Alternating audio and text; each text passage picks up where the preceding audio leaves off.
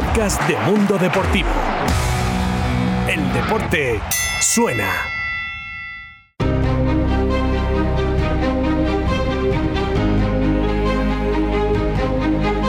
De Jesse Owens a Usain Bolt, de Bob Beamon a Carl Lewis, de Fanny Blankers Cohen a Florence Griffith. El atletismo ha escrito algunas de las más bellas y míticas páginas de la historia del deporte, muchas veces asociadas, pero no siempre, a la magia de los Juegos Olímpicos. Epopeyas de leyenda que han hecho inmortales a sus autores y que han superado la prueba del tiempo. Jesse Owens, la peor pesadilla de Hitler. El decimotercer hijo de Henry y Emma Owens creció en una familia pobre y sufrió hasta la intolerancia racial, a la que él mismo plantó cara en un episodio como pocos en la historia del deporte. James Cleveland Owens, Jesse para todos, desde que una maestra interpretó mal las siglas JC de su nombre. Fue el hombre que obligó a Adolf Hitler a abandonar el Estadio Olímpico de Berlín en su mayor derrota simbólica antes de la Segunda Guerra Mundial. El Führer se negó a dar la mano al hombre negro que arrasó en los Juegos Olímpicos de 1936, levantados por la Alemania nazi para exaltar a la raza aria. Owens ganó cuatro medallas de oro en aquellos Juegos, una gesta que Carl Lewis tardó 48 años en repetir. El santísimo póker de los buenos velocistas, 100, 200, 4 por 100 metros y longitud, donde una buena carrera lo hace todo más fácil. El 3 de agosto de 1936 ganó su primera medalla de oro, el día 4 la segunda, el día 5 la tercera. Y el día 9 la cuarta. Había sido el mejor 100 metros, 10.3, longitud 8,06, 200 metros 20,7 y el relevo corto 39,8, récord mundial con Jesse corriendo la primera posta. En ninguna de esas ocasiones Hitler le hizo subir a su palco, un honor que sí regalaba a otros campeones, si bien Jesse escribió en su biografía que el dictador le saludó con la mano desde lejos. Owens no había cumplido aún los 23 años. Había esculpido su físico trabajando en el algodón y sorteando la dureza de la vida. A los siete años estuvo a punto de morir por una neumonía. Trasladado a Ohio, descubrió sus dotes para el atletismo corriendo obsesivamente a diario por un campo de béisbol en su escuela, hasta que un entrenador, Charles Riley, le cazó al vuelo. A Berlín llegó como favorito, aunque Europa no le había visto jamás. Un año antes de los Juegos Olímpicos, Owens maravilló en Michigan con cinco récords mundiales en una hora. 200 metros, 200 yardas, 200 metros vallas, 200 yardas vallas y longitud. Sus 8,13 metros en longitud se mantuvieron como récord un cuarto de siglo.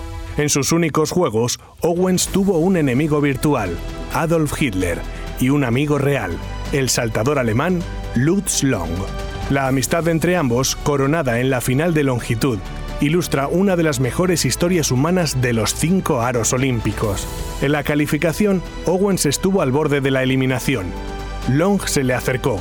Puedes pasar con los ojos cerrados. Solo retrasa tu salto para no hacer nulo. Tomó el consejo y el resto es historia. Owens fue un mito y también una víctima de su tiempo, del amateurismo del atletismo en su época y de su condición racial en Estados Unidos, que pronto olvidó al genio. Dejó el atletismo para ganarse la vida de formas humillantes, malvendiendo su fama con carreras contra caballos. Un cáncer se lo llevó en 1980 a los 66 años. Demasiados cigarrillos, dijeron los médicos.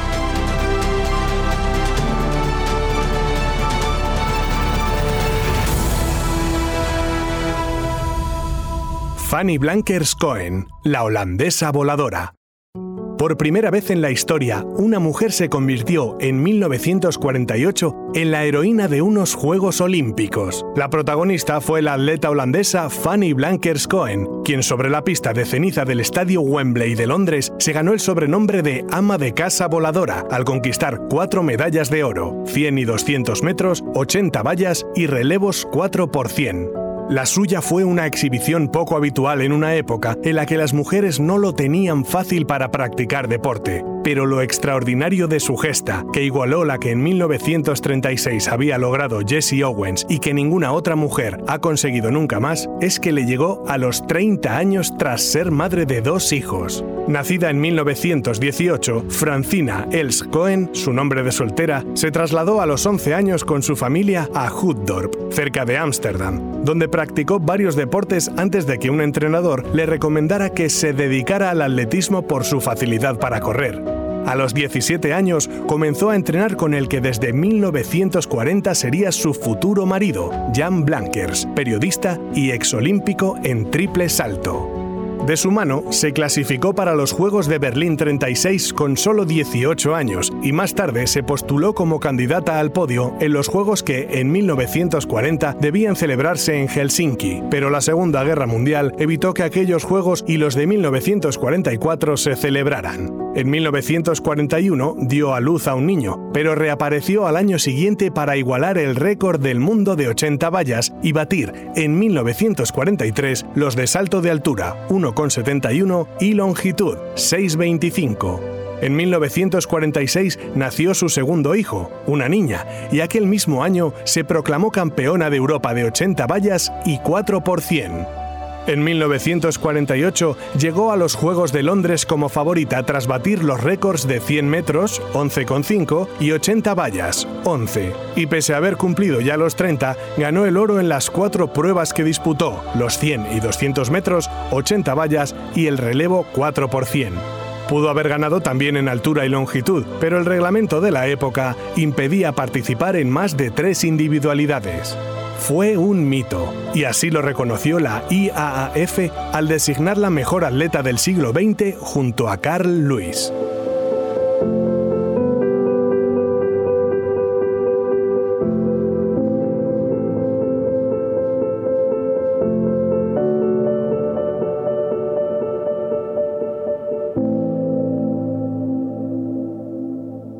El triplete de Zatopek, la locomotora humana. En 2008, el prestigioso y galardonado novelista francés Jean Echenoz publicó una novela cuyo título era Correr. El libro, aunque no es en absoluto una biografía al uso, está basado en la figura de un atleta que asombró al mundo a mediados del pasado siglo, cuando Europa era poco más que una ruina devastada por la Segunda Guerra Mundial. Ese atleta era Emil Zatopek. Si Echenoz se fijó precisamente en aquel deportista checo, se debe probablemente a que, además de poseer un palmarés brillante y de que fue protagonista de alguna que otra hazaña nunca vista hasta entonces en la historia del atletismo, Zatopek fue sobre todo un hombre honesto en medio de una época convulsa. Un héroe popular que, aunque utilizado como símbolo por un gobierno totalitario, rehusó siempre a convertirse en protagonista de nada que no estuviera relacionado con el deporte y al que solo le interesaba correr.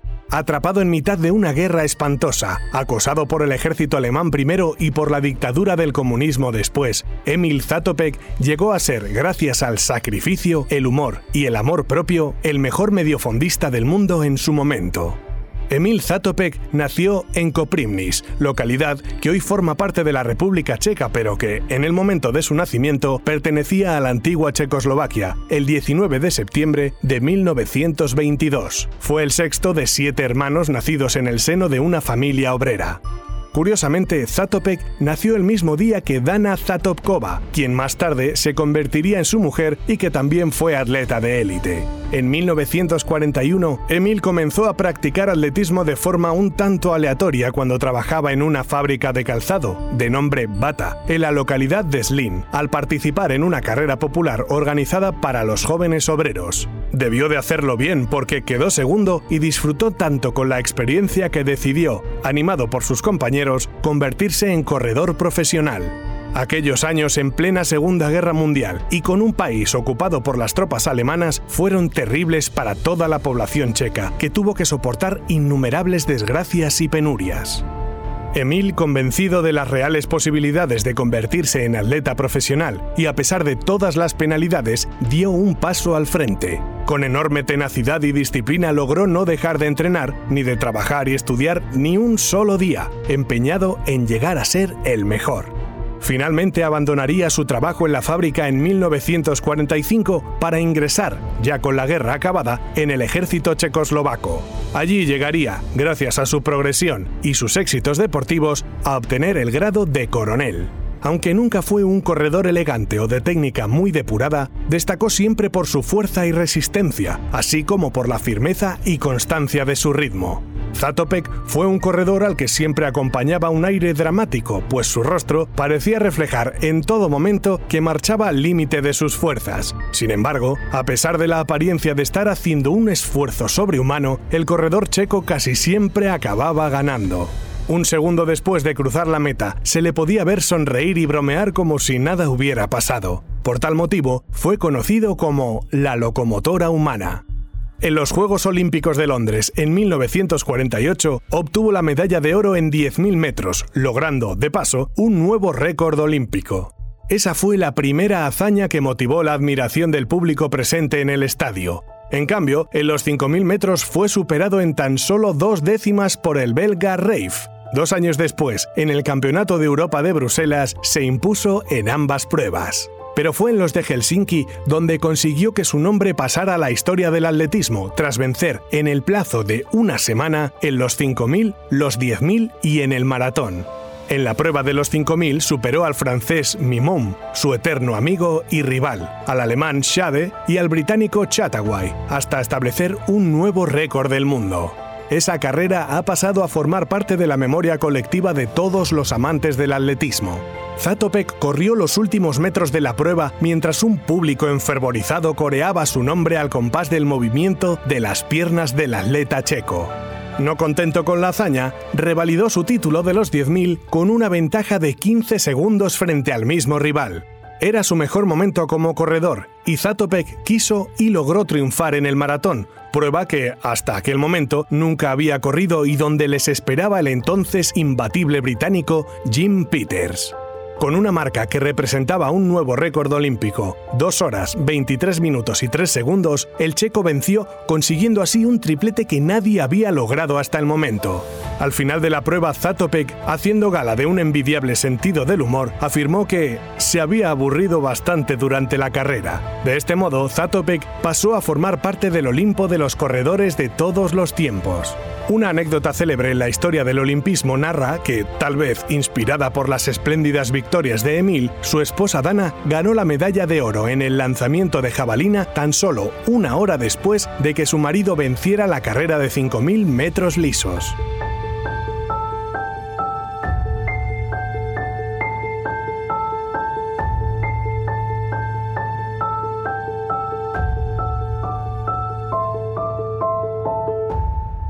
Bikila, el inolvidable campeón descalzo. En 1960, un hombre demostró al mundo que África despertaba al deporte. El etíope Abebe Bikila consiguió en Roma, desde donde las huestes de Mussolini habían partido décadas antes para oprimir a su pueblo, la primera medalla de oro para África en unos Juegos Olímpicos tras imponerse, descalzo, en la mítica prueba del maratón. Bikila inspiró a las generaciones venideras y desde entonces los africanos se han hecho progresivamente con el poder en las pruebas de fondo en el atletismo. Haile Gebrselassie, su mejor pupilo, sentenció en su día: Bikila hizo que los africanos pensáramos, si él puede, nosotros también. Había nacido en 1932 en el norte de Etiopía, en un pueblo llamado Jato. A los 17 años se trasladó a la capital, Addis Abeba, donde comenzó una carrera militar a las órdenes del emperador Haile Selassie I, quien para mantener a las tropas en buena forma física diseñó actividades deportivas regulares.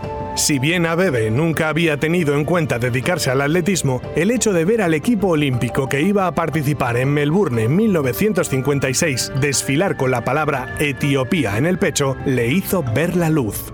El régimen estableció un evento deportivo anual diseñado para reunir a las tres fuerzas, el ejército de tierra, la fuerza aérea y la marina, en actividades compartidas. Bikila terminó la carrera en 2 horas 39 minutos y 50 segundos. Llegó aquí un punto de inflexión en su vida, ya que entró en contacto con el conocido entrenador sueco Onni Niskanen.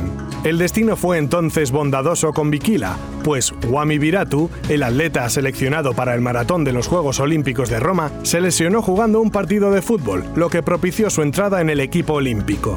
Con la ayuda de Niskanen, Abebe empezó una intensa preparación, pero días antes de la gran cita le apareció una ampolla en un pie, por lo que decidió correr descalzo y evitarse el dolor que le causaba la herida con el roce de las zapatillas. Cuando empezó la carrera todo el mundo contemplaba asombrado a aquel atleta descalzo. Vikila no se acercó a las primeras posiciones hasta el kilómetro 10. A partir de ahí cogió impulso sobre el empedrado romano y se unió a los líderes, al marroquí Abdesalen Radi, Arthur Kelly de Gran Bretaña y al belga Van den Dreiche. En el kilómetro 20, Abebe y Radi dejaron a todos atrás y se lanzaron mano a mano hacia la victoria. A poco para el final y a la altura del obelisco de Axum, monumento expropiado a los etíopes por el régimen del Duce, Abebe lanzó el ataque final. Cruzó primero el arco de Constantino ganando la medalla de oro y batiendo el récord del mundo, 2 horas 15 minutos 16 segundos. Quería que el mundo supiera que mi país, Etiopía, ha ganado siempre con determinación y heroísmo, afirmó. Su leyenda creció cuatro años después al repetir oro olímpico en el Maratón de Tokio 64, esta vez con zapatillas, pero el asalto a México 68 resultó un fracaso ya que unas molestias en la pierna y el mal de altura le obligaron a abandonar y recogió su testigo otro etíope, Mamo Bolde. Al año siguiente el destino fue cruel. Sufrió un grave accidente de coche en Addis Abeba al esquivar una protesta estudiantil y quedó parapléjico. Lo aceptó con entereza. Fue la voluntad de Dios que ganase los Juegos y fue su voluntad que tuviera el accidente. Murió en 1973 a los 41 años por las secuelas de aquel accidente. El día que Bob Beamon voló. Su vida cambió radicalmente la tarde del 18 de octubre de 1968 en el Estadio Olímpico de México. A las 4 menos cuarto de un día que amenazaba lluvia, cuando la final del concurso de longitud no había hecho más que comenzar, un increíble salto de 8,90 metros, el primero que intentaba Bob Beamon, dejó boquiabierto al mundo y le hizo entrar en los libros de historia del deporte. Aquel majestuoso vuelo, que se benefició de las condiciones climatológicas y de la altitud de la capital mexicana, le hizo mejorar en más de medio metro el récord del mundo vigente en aquel momento. Le dio la medalla de oro en los primeros Juegos Olímpicos que se celebraban en América Latina y le convirtió en un mito.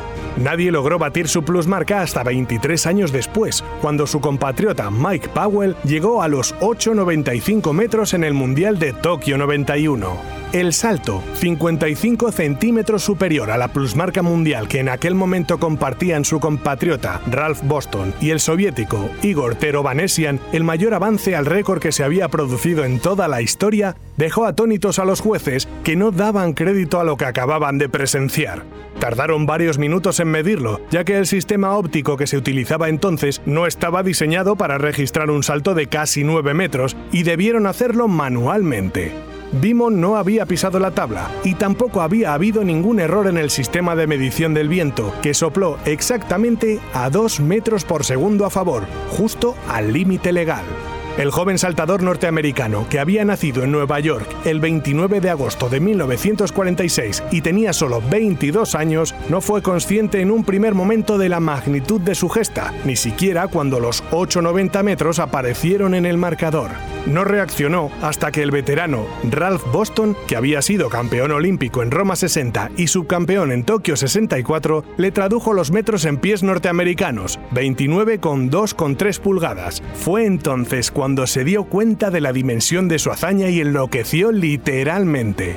Comenzó a dar brincos, cayó de rodillas al suelo entre lágrimas y abrazos de sus compañeros y hasta se mareó y debió ser atendido por los médicos. Tal fue su estado de excitación que solo hizo un salto más de 8,04 metros y prescindió de los otros cuatro, pese a lo cual ganó holgadamente el título con 71 centímetros de ventaja sobre el alemán Klaus Beer, sorprendente subcampeón, y con 74 sobre Boston, que se llevó la medalla de bronce. Pero Vanessian, plusmarquista mundial hasta entonces con 8,35 metros, solo pudo ser cuarto con 8,12, mientras el británico Lynn Davis, que defendía el título logrado cuatro años antes en Tokio, fue noveno con 7,94.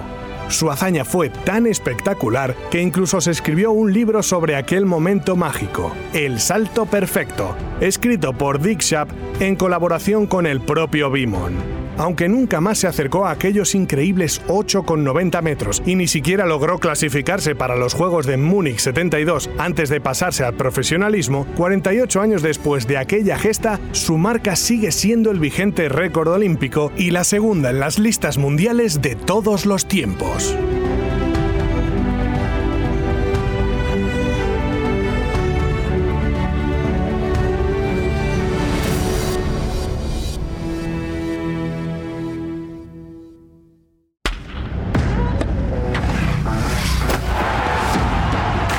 De Mundo Deportivo. El deporte suena.